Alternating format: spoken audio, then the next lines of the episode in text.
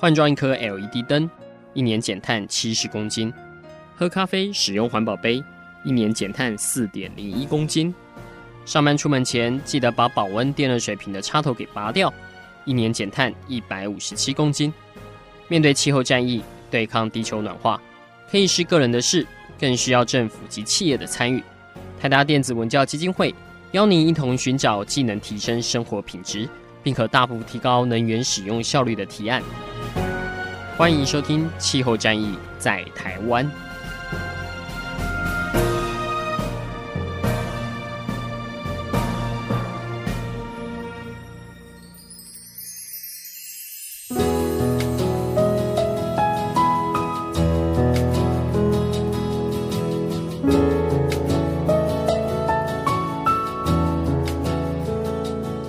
各位听众朋友，大家好，欢迎来收听今天的气候战役在台湾哈。那新的一年又开始了，我们这一次要开始准备介绍很多新的资讯给大家。那如果常常收听我们气候战役在台湾的听众朋友们，应该都会常常听到我们在呼吁大家要做节能减碳嘛，或者是说要做很多抑制气候变迁的一些行动出来这样子。但大家知道，现在其实很多的。很多的事情都必须要有一些经济诱因去完成它，所以大家可能会常常听到，就是说我做了这么多节能减碳的作为，或者是我自愿性的做很多节能啊或环保的举动，有什么代价？其实这个代价就是现在国际上的一个主流的说法，就是有一种叫做碳定价 （carbon pricing），哈，它可以衍生出像是碳权，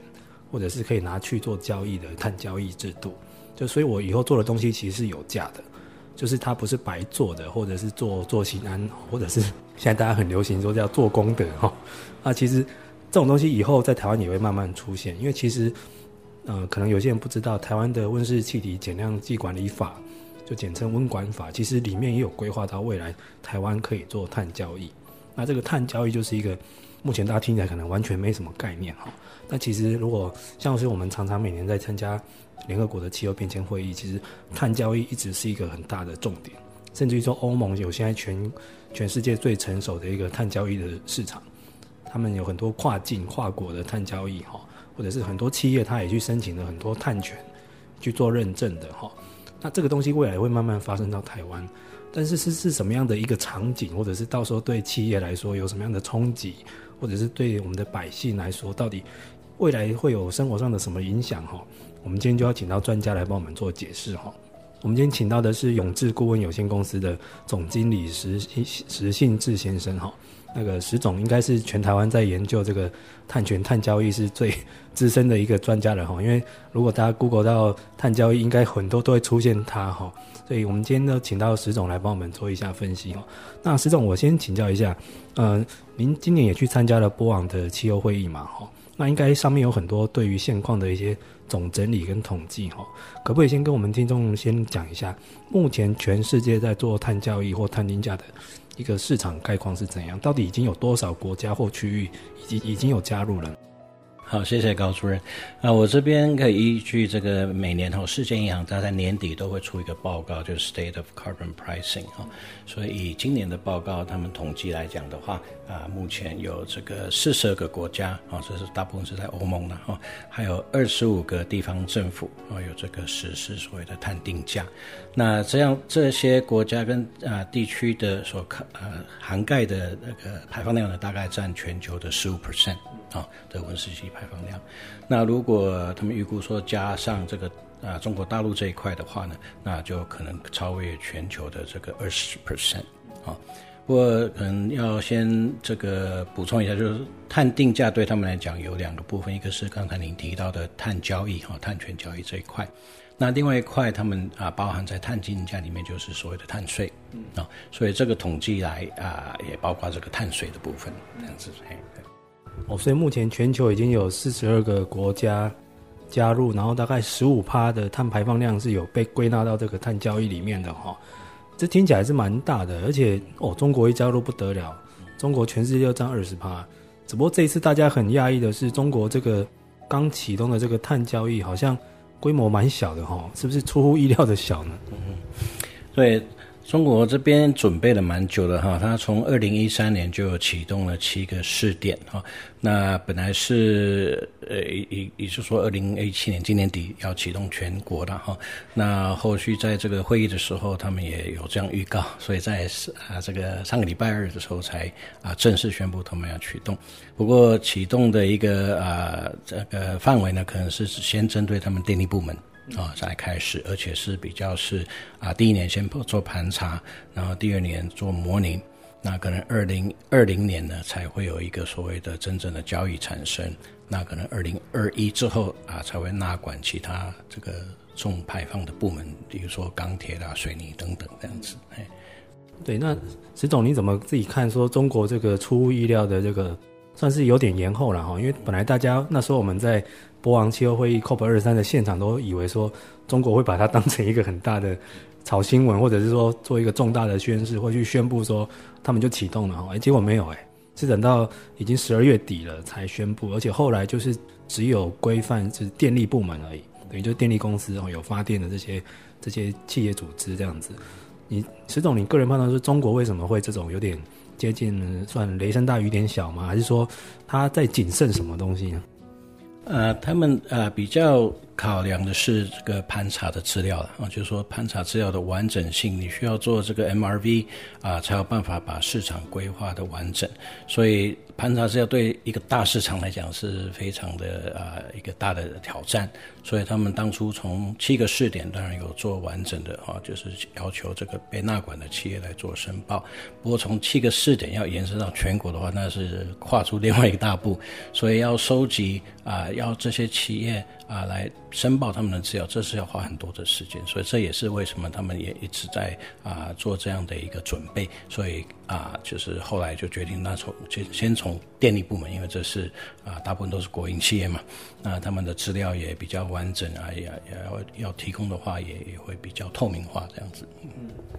对，因为其实坊间对于这个中国的碳交易一直是非常的重视了哈。不过，国际的团体对中国的一些提供的数据资料一向有它的一个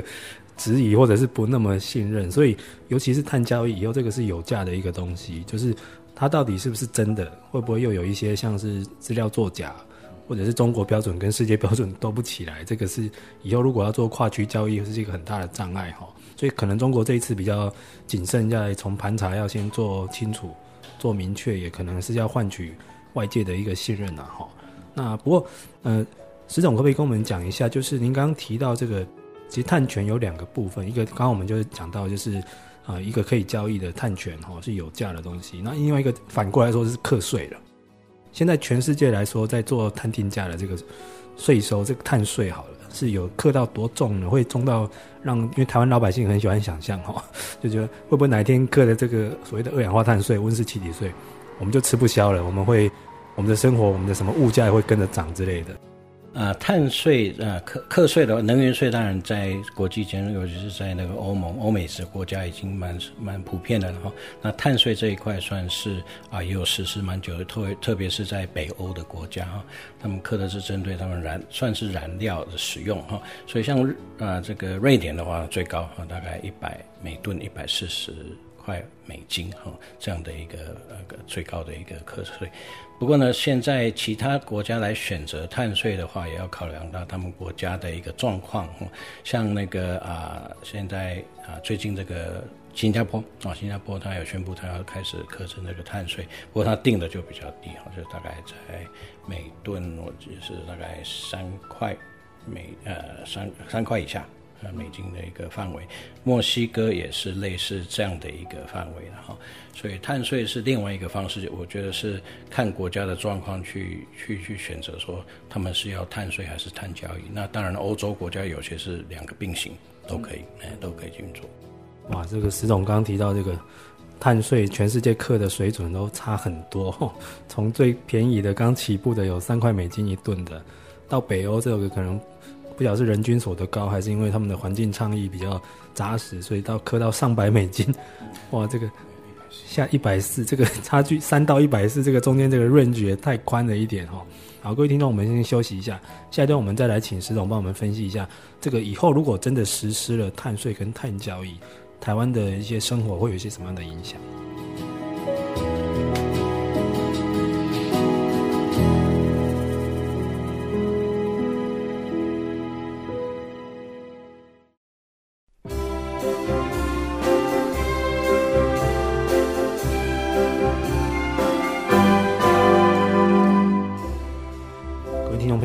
欢迎回来收听今天的气候战役在台湾，我是主持人台达电子文教基金会的高一凡。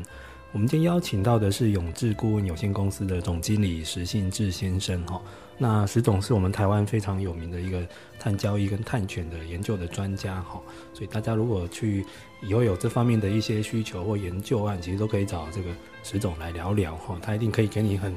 非常全面的一个 全球局势的分析哈。那我们刚刚跟石总先稍微聊到一下，目前全世界在实施这个。碳权的碳定价的制度已经大概有四十二个国家，那大概纳管到全球百分之十五的二氧化碳的排放量哈。其实这听起来已经算是有一定的规模了哈。只是它目前的这个它的碳税的课的这个范围也太广了一些。我们刚刚听到有每吨三块美金的到每吨一百四十美金的哈。那诶，石总老实说，我们台湾如果哪天要来实施，我们也来磕个碳税吧，或能源税了。石总，我们心目中有没有一个魔术数字？就觉得我们台湾这样的规模跟排放量，我们大概是适合多少的碳税呢？先让大家心里有个底，去看看荷荷包够不够深。我想对台湾来讲，目前如果以温室气体减量管理法的话，是针对这个碳交易的啊总量管制跟交易的方啊、方式，而不是用碳税。当然，我们在那另外一个之前财政部有在研拟的是、呃、这个。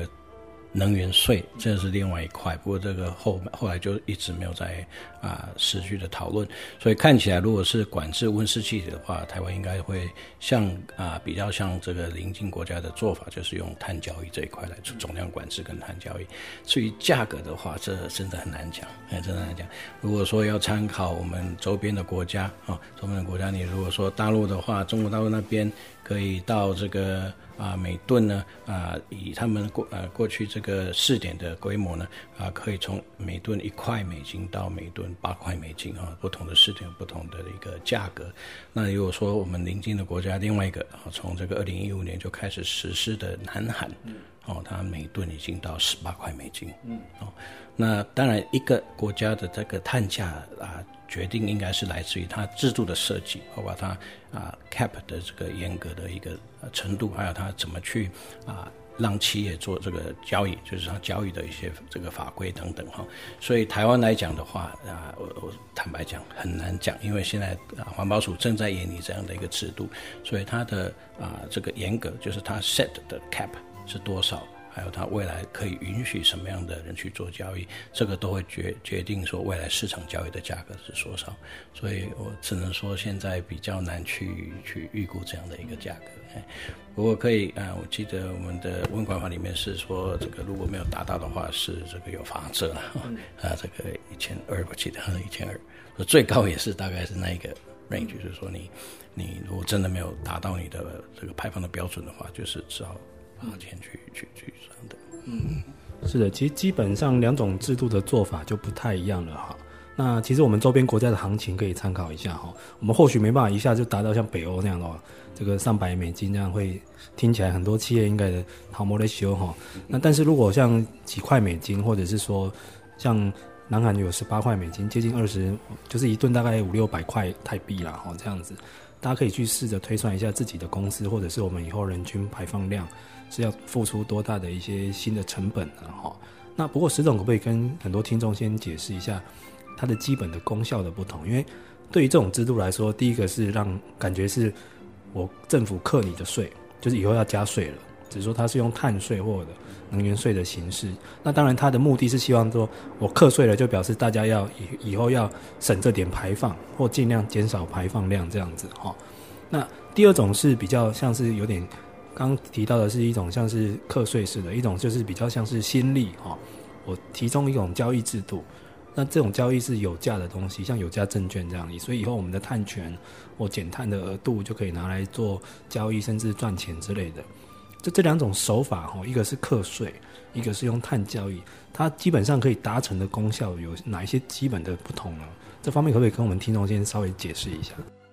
那一开始最呃最早实施的应该是碳税了哈，不过大家对碳交易跟碳税这两个也争议的蛮久的哈。碳税主要是它可以决定政府来决定价格，不过呢，它没办法预期到我这样课的税之后，我的减量效果是多少，它只能说让市场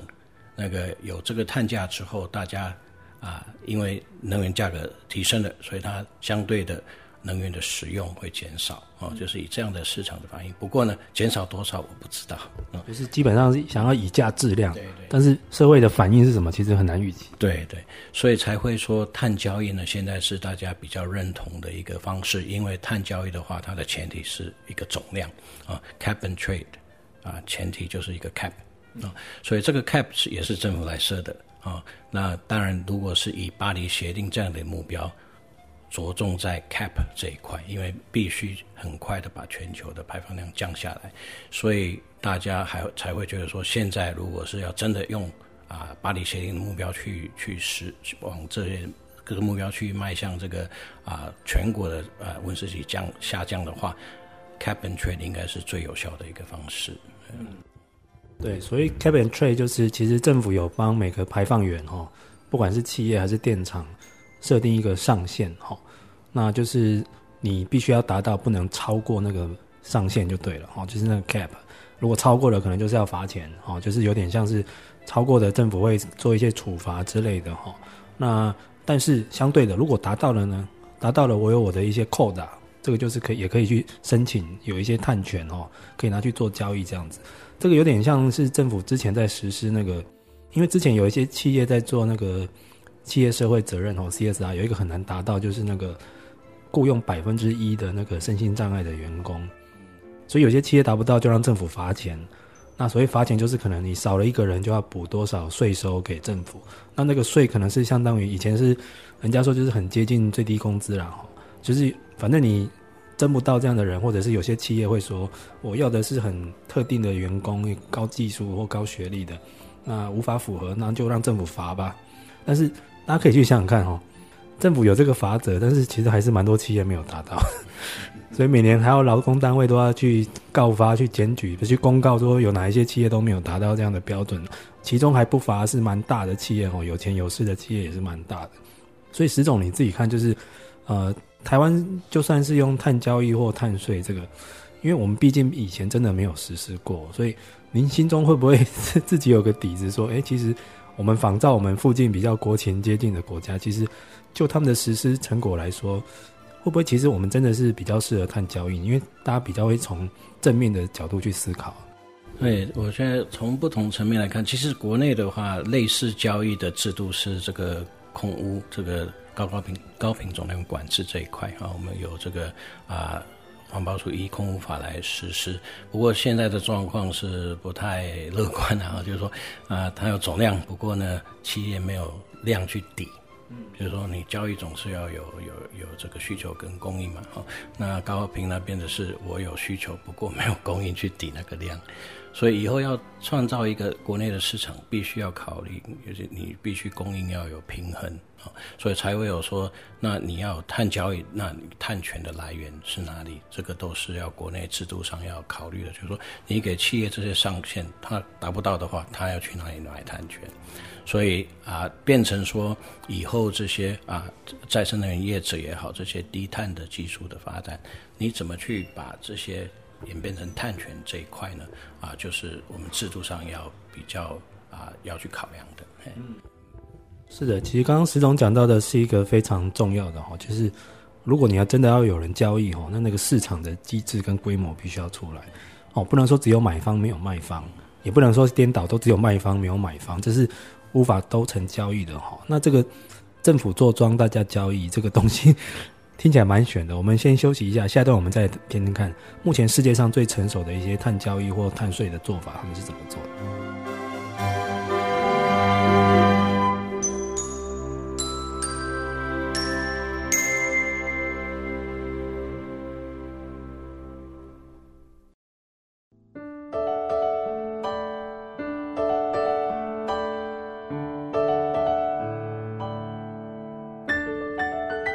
各位听众朋友，大家好，欢迎回来收听今天的气候战役在台湾。我们今天邀请到的专家是永智顾问有限公司的石信志总经理哈，他是台湾非常有名的一个碳权、碳交易的研究的专家哈。那今天这一集应该各位会收听起来会收获蛮多的，因为现在坊间对于这种以后台湾可能会面临的这种碳税或碳定价的这种想象是很少的哈。那政府虽然有规划一个它的政策愿景，但是到底实施起来状况是怎样？现在各家都没个底哈。那有时候大家如果去 Google 去搜集一些资料的话，会觉得好像使用情境不晓得台湾会是哪一种哈。我们刚刚听到了有课税的，哦，用碳来课税，希望以价质量哦，让大家以后全民节能减碳，把国家的总排放量给它降下来。另外一种是比较从心力，我创造一个市场，让你可以拿你达到的这些。呃，cap and trade 之后有产生一些碳权拿去做交易、做买卖这样子，感觉是一个比较会创造利润或价值的一个市场的制度哈。但是，呃，石总，我们先来讲一下好了。目前全世界运作最成熟的一个碳交易的市场应该是欧盟嘛哈。那欧盟的状况可不可以先先跟我们介绍一下，它是怎么样去运作的呢？呃，欧盟那时候从二零零五年开始，它分。啊，几个阶段来实施哈。那第一阶段，二零零五到二零零七算是试验阶段，然后二零零八到二零一二就符合这个精度一定数的这个啊第一承诺期来进行。不过欧盟的状况现在已经定进入了第三阶段，也说二零一三到二零二零哈。价格是不如预期的哈，那就是那时候一开始欧盟的价格还有到二十几块，然后每吨二十几块，现在已经跌到啊、呃，之前有跌到四块欧元，那最近又回升到大概八块欧元哈，不过还是不够啊，来来促进这个低碳这个啊这个的成长哈，所以它主要的原因也是碰到这个这个金融风暴跟欧债的问题，就是说。他那时候在核配给企业的这个方式呢，是也是比较是照这个他们历史排放量去推估我未来要核配的量。那当然没有预期到全球会有金融风暴或欧债的问题。那相对的经济活动下降的时候，这些企业的排放量也下降，所以它的量，它被核配的量就是过多的啊。所以欧盟现在在市场上呢，它过多的量是啊将近这个十五亿十五亿吨。哦，他怎么去解决这个过多的十一吨？就是他们现在正在谈判，就是说我在这个啊这个第三阶段结束之前，是不是要用这个啊一个一个市场稳定的一个 reserve，一个一个一个 reserve 来把它啊保留住？就是说政府以后就把配额的量减少，或者甚至于把它取消，来才来稳定这个市场的供需。所以他们现在正在做这个判断，已经。接近快要定案了哈，所以最近也是因为这样，这个欧盟的价格是慢慢的上升哈。那有些市场预估是说，它到二零二五的时候可能会回升到这个啊，我记得好像有说十五块啊，十五块。那到二零三零的话，应该会回升到每吨二十四块欧元。嗯，对。哇，这个这个听起来就是一个血淋淋的教训。虽然说欧盟是全世界最早启动的。但他们应该都没预料到中间有卡了一个金融海啸，金融海啸那时候所有的资产都暴跌，也包括说像这种新兴的碳权、碳交易的东西，这个每吨三块听起来是真的是没什么交易价值哦。虽然说他们欧盟政府很努力要稳定它的价格，因为你毕竟要有一定的价格才能有买卖双方去参与去竞价哦。那再来就是还有一个问题，就是说，因为金融海啸那时候全世界经济活动几乎都停滞了，所以让那些企业的一个。排放量也跟着减少，所以以前定的门槛那个 cap and trade 的 cap 听起来就有点过高了哈。但这种东西有办法这样每几年大调一次吗？比如说我这个欧盟让你每五年、十年，我就看你企业的表现，我把那个 cap 再往下降，有这样的讨论出现吗？不然就是对一些做得很好，或者是已经呃发展几十年后，好像听起来就是很轻易可以达达到的目标。欧盟现在，因为他定的这个期间比较长，就是说，它第三阶段二零一二到呃二零一三到二零二零嘛，哈，那第四阶段是二零二一到二零三零，所以它也是有这个啊，在来来 review 的一个呃机制在，然后包括它怎么去现在像刚才讲的市场稳定的机制。不过呢，其他制度也学了欧盟的经验，就是说，他也知道说你 cap 不能。固定那么严格啊，那个长期啊，所以像啊这个美国这个 RGG 啊，就是东北部九州的这个电力业的排放交易，还有这个现在这个加州和二零一三开始的，他都会去定期 review 它的 cap，那甚至于就是定期去加严它的 cap，这个依照市场的一个供需的状况去 review 它的 cap，这样子，我想很多未来要开发的这些啊碳交易的制度也会随着这样的一个。设计这样子。对，它必须要有一些定期 review 或修正的制度啦，不然真的有些制度当初想象都很好，实际上路后遇些遇到一些不确定因素，像金融海啸跟欧债这个，你不晓得它哪一年又卷土重来哦，是不是一切又前功尽弃？那我们想到另外一个是碳税的实施哈，我们刚提到其实现在北欧国家是算最积极，也课得最重了。但老实说，这么重的碳税或能源税，在当地会有造成一些民怨吗？还是说其实是效果还蛮好的呢？我想北欧国家他们对，因为他们。税对他们讲已经就是家常便饭了，他们 他们呃这个收入呃没收入的税也是蛮高的，所以所以对他们讲不会是造成太多民怨，那他们也也因此让他们的生活习惯也接啊随着调整。我想税对来讲啊对，其实整个欧洲我想对税来讲不是那么那么反对这样子，反而是美国啊，美国我想如果要推这种税的话，像美国这个呃不管是碳交易或碳税就一直没有过国会，所以就就会比较难去实施。对，所以我们现在台湾好像比较倾向的是像美国这样子的一个碳交易的的制度嘛，哈。但是石总刚有提到，就是其实美国它也不是全面实施，它等于是局部的。像刚提到的东北、东方九州的电力公司的一个跨境的联合交易制度，还有加州要也要自己来一个哈。但是美国这样子的制度碳交易的局部的，有造成它。真的碳排放量因此而减少了吗？呃，刚才讲到东北部九州 RGGI 的确啊，它的效果不错哦。那它现在又有新的其他周边的州要慢慢的加入。那加州的话，算是如果以全球交易制度来讲的话，加加州从二零一三年开始实施，算是最成功的一个制度哈。它现在每一吨的碳价，它每吨大家都维持在十每吨十块以上，现在是大概十五块啊。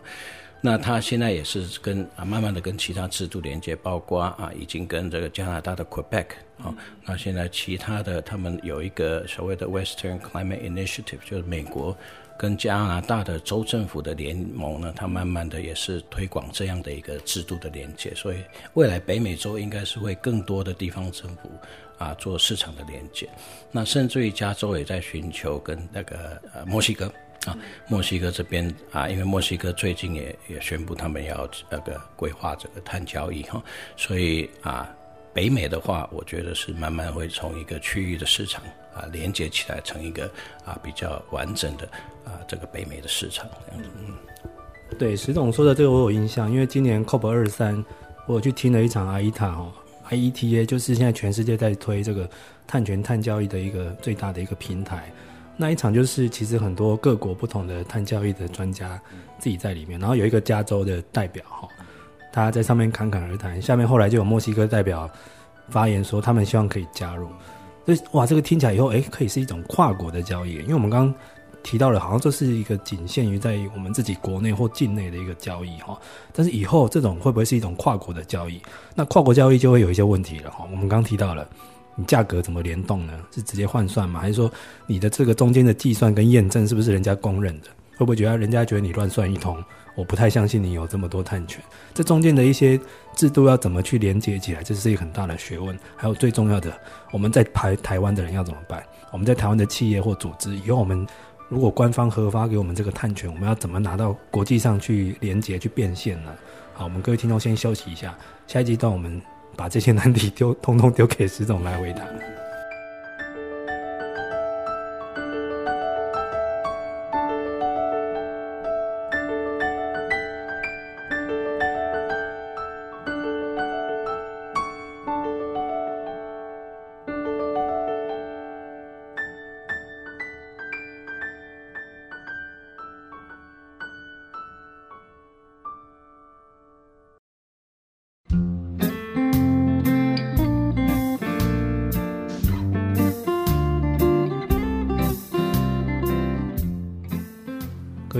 大家好，欢迎回来收听今天的气候战役在台湾。我们今天的主题是来谈未来我们很可能在台湾会实现的这个碳权跟碳交易的一个明天哈。那今天我们来的专家是石信志总经理，他是永志顾问有限公司的总经理，那在台湾做这个碳交易、碳权的研究也很久的时间了哈。我们刚刚谈到了蛮多这个呃巴黎协定之后，整个全世界的碳权、碳交易又开始复活了起来哈。目前各地都有蛮热络、蛮新的做法，这样包括我们邻近的全世界最大的排放源，这个中国大陆也启动了它的全国碳交易市场。那我们做了这么多分析，大家一定会想，那我们在台湾可以干嘛？好，好，我们现在把这个难题丢给石石总哈。石总，以后我们台湾如果有企业拿到了我们的政府核发的碳权，那这个碳权我们在国内或国外可以做一些什么样的应用跟连接呢？那现在国际间的制度的连接，刚才讲到就是只有北美那边哈，加拿大国开有正式的一个连接，还有欧盟跟瑞士也要进行这个连接。那制度的连接考量很多了哈。那如果说台湾的制度要跟其他制度连接的话，当然政治因素是排除不了哈。不过如果说是以啊这个市场上，其实啊世银哈世界银行已经对。啊，国家之间的制度的连接已经开始做这样的一个评估。那他们有设啊，也建立一些方法学去评估，说不同制度它的碳价啊怎么去算。那它就是以货币的方式去评估各国市场的一个碳价来来做比较，这样子。那比较务实的去说，以后如果国际间国家之间做连接的话，我的这个市场的交易怎么去运作？那其实，在我们邻近国家的话，最近这个中国大陆、日本还有这个南韩已启已经启动一个啊东北亚的一个碳论坛。哦，那这个是算是目前是比较学术性的了，不过有官方的背景在，所以他们也在考虑说，那未来哦东北亚这个市场怎么去啊，是不是可以寻求这个碳市场的一个连接？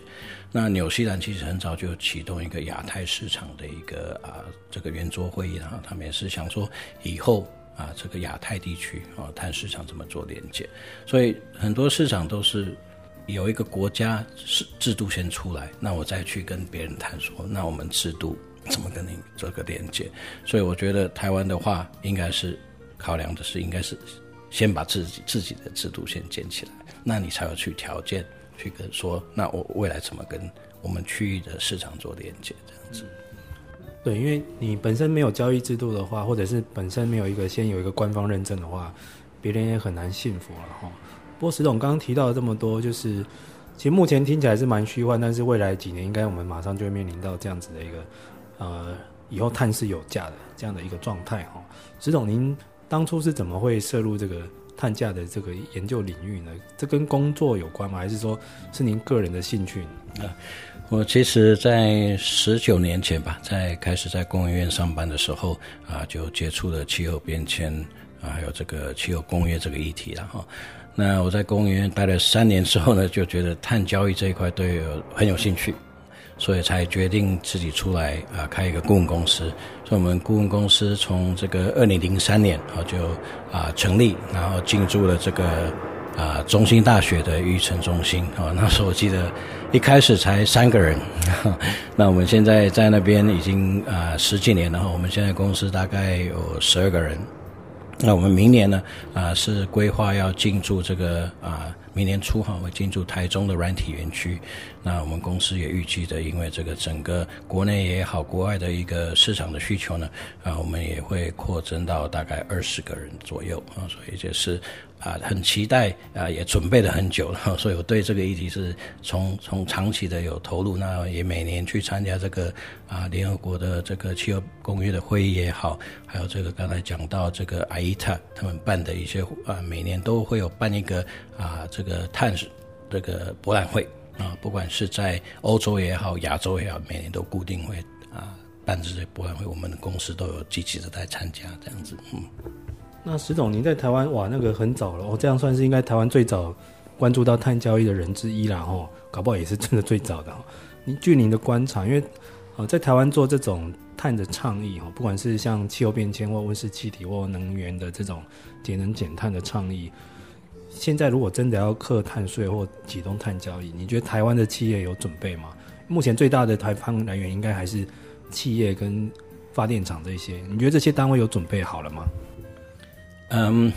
我想很多大排放源他们也是这个配合政府的政策啊。现在台湾最基础的就是做申报了哈，所以啊，在温管法实施之前，其实就已经好几年。啊做这个排放量的申报。我申报倒就是一回事，我只是了解说我每年排多少。我觉得企业还没有准备，是说我未来可以减多少。就是说我企业要去评估，说我未来如果要达到我目标的话，成本是多少？我自己减每一吨碳，我的边际成本是多少？所以这个是以后每个企业在面临总量管制跟交易的时候，必须先了解自己的状况，再去决定说我未来到底是要自己减，还是要去市场买碳权。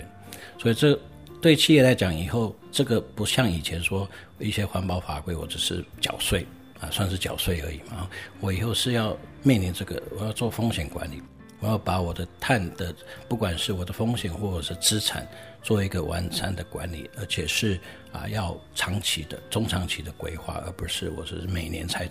像韩国这样的话，啊，市场的做法是我每年到这个我需要的时候，我再去市场买。我需要的碳权，那欧洲绝对不是这样的做法，所以都要用以长期的风险管理去面对啊一个市场的一个啊变化。那所以台湾的话，呃，像很多亚洲地区，现在碳交易开始都是以这个现货为主，这也是它的一个败点啊，就是说啊，欧美的话，碳交易一定是要有期货，期货是企业来做风险管理跟避险的一个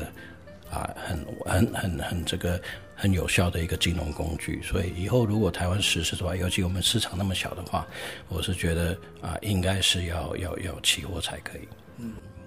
这个现货跟期货，这听起来已经是一个非常专业的金融的一个操作的名词了哈。但是，所以也是有一个事实，就是说未来的碳交易真的启动，它的想象空间是很大的哈。比如说，我如果是一个企业，我在算啊，完了，我三年后规模会很大，所以我可能达不到那个 cap and trade，所以我必须要赶快。帮我三年后达不到的那个扣打去买，那诶，这叫期货，也是买三年后诶，哦，不是现在的东西。那有什么工具，或者是不是政府有承认境外碳权吗？或是有哪些抵消的方法去造林、去种树算不算？哦，或者是我们真的全员节能这样算不算？这些方法跟这些交易工具要很清楚，哦，不然真的有些企业真的无法做长期的规划。哈，那石总，我们剩下时间不多，我要代替小老百姓来问一件事。因为目前节目走到这边为止，听起来蛮多是官方或金融机构或者是排放源，就是企业啊、电厂他们的事哈。但老实说，这种碳权、碳交易对小老百姓有没有影响？有没有一种可能是像您提刚刚提到的，就是企业会去算那个减碳的成本，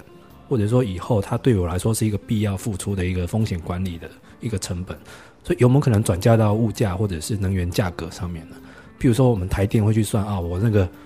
我要减碳，我要弄碳权，我这个成本很高哦，所以以后我可能必须真的要提升电价，或者是说以后汽油，汽油是一种有污染或者是会增加气候风险的一种化石燃料，所以我们必须要用碳税来让老百姓少用一点，所以会不会反而会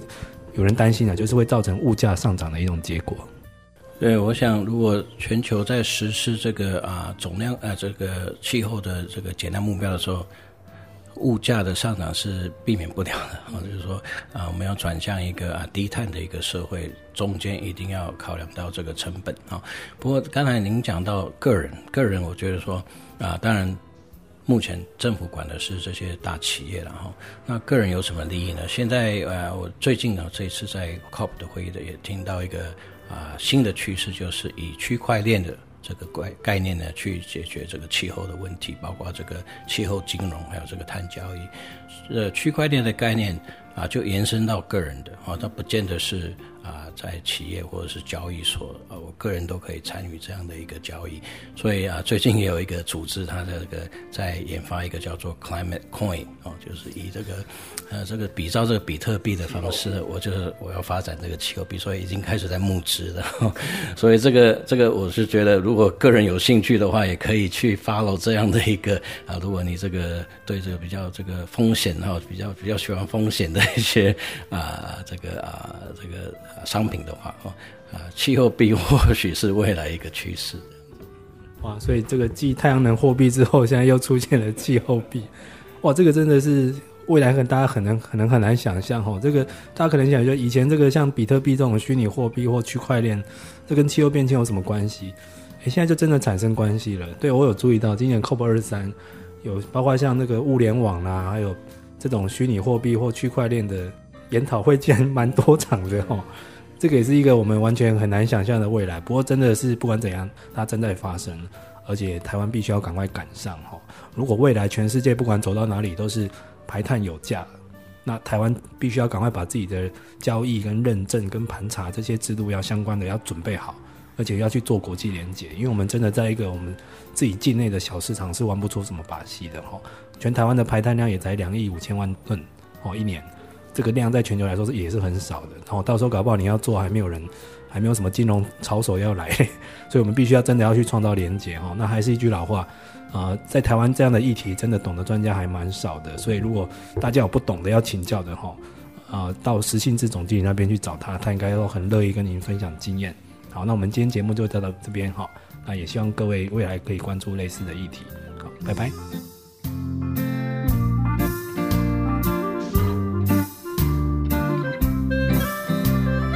上节目由台达电子文教基金会独家赞助播出。台达电子文教基金会邀您一起环保节能爱地球。